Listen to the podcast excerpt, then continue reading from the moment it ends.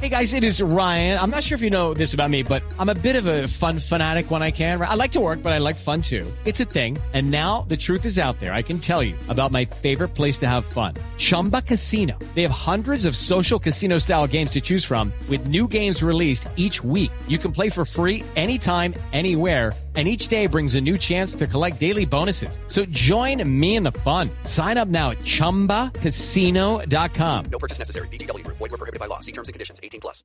Boombox. A mí sí me parece que los colombianos tenemos que pensar seriamente cómo vamos a evitar hacia el futuro este tipo de decisiones políticas tomadas por un presidente que, claro, obviamente tiene origen en la guerrilla, pero que no dejó de serlo. Yo no creo que los que votaron por Petro estuvieran votando para que la guerrilla arrodillara a las fuerzas militares y empezara a cogobernar.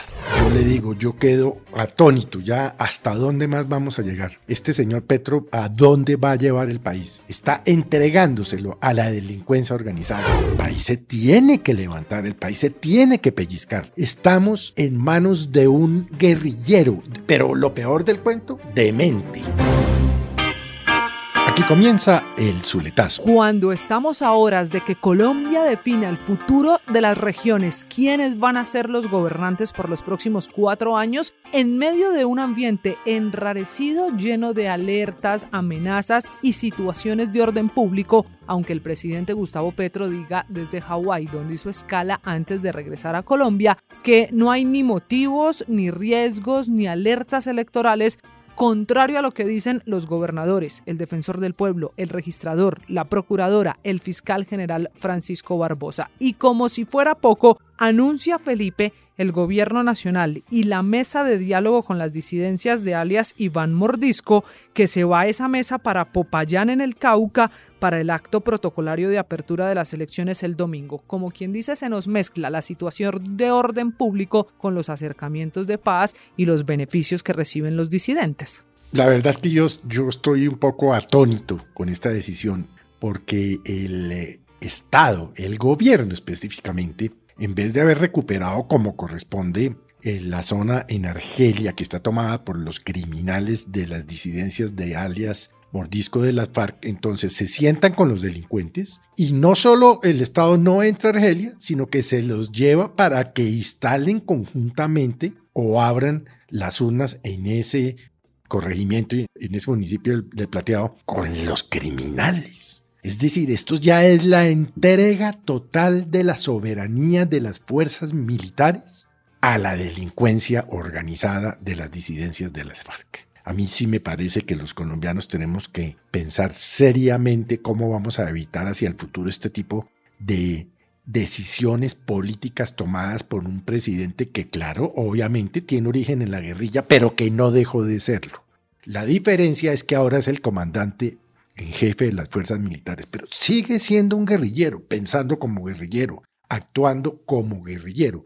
Y por supuesto, esto no solo lo estoy diciendo yo, traigo a colación el artículo durísimo de The Economist hace unas horas, en donde describe a Petro como una persona que está tambaleando, como un extremista de izquierda, como una persona incumplida e impopular. Esto realmente es sumamente grave. Este es un mensaje equívoco que además debería alarmarnos a los 50 millones de colombianos, aún a los que votaron por Petro, porque yo no creo que los que votaron por Petro estuvieran votando para que la guerrilla arrodillara a las fuerzas militares y empezara a cogobernar.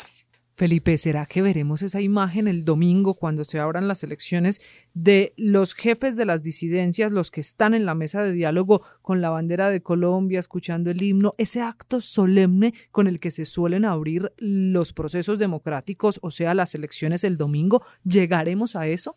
Pues yo no sé cuál va a ser la simbología que van a, que van a utilizar, posiblemente esa, pero realmente yo le digo, yo quedo atónito ya hasta dónde más vamos a llegar este señor Petro a dónde va a llevar el país. Está entregándoselo a la delincuencia organizada, está premiando a los delincuentes, está premiando a los jóvenes que delinquen, está premiando a los de primera línea, está premiando a los eh, grupos al margen de la ley dedicados al narcotráfico porque no los está persiguiendo. Entonces, realmente el país se tiene que levantar, el país se tiene que pellizcar. Estamos en manos de un guerrillero, pero lo peor del cuento, demente. Felipe, y una pregunta que queda. ¿Y el ministro de Defensa, el doctor Iván Velázquez? No, ese es un... eh, Yo, yo ya lo he dicho en varias oportunidades aquí en, en- en este podcast, María Camila. Ese es un, un bueno para nada. Ese es, es- ese es un servil bueno para nada. Un hombre que ha demostrado no tener los pantalones bien puestos. O por el contrario, los tiene buen pues, bien puestos para, para debilitar a nuestras fuerzas militares. Pero haciendo Porque justicia. yo creo que esa es la misión que él tiene.